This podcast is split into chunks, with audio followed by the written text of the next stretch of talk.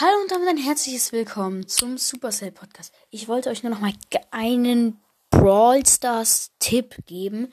Und ähm, es gibt so eine, vielleicht kennt ihr das ja schon, wenn man Toma, also T-O-M-A-R 753 heißt, dann hat man richtig, also viel höhere Chancen, einen legendären Brawler zu ziehen. Und ähm, das stimmt, das stimmt wirklich. Es gibt Beweise dafür. Und äh, falls ihr euren Namen noch nicht geändert habt, könnt ihr ihn gratis zu Thoma Leerzeichen 753 ändern. Und ja, dann habt ihr mehr Chancen auf einen legendären Brawler, falls ihr Brawl Stars spielt. Und ja, für die anderen ist das einfach nur unnütz, aber ja. ja, das wollte ich nur noch mal sagen, weil ich will ja, dass ihr Sachen zieht und so. Und ja, ciao.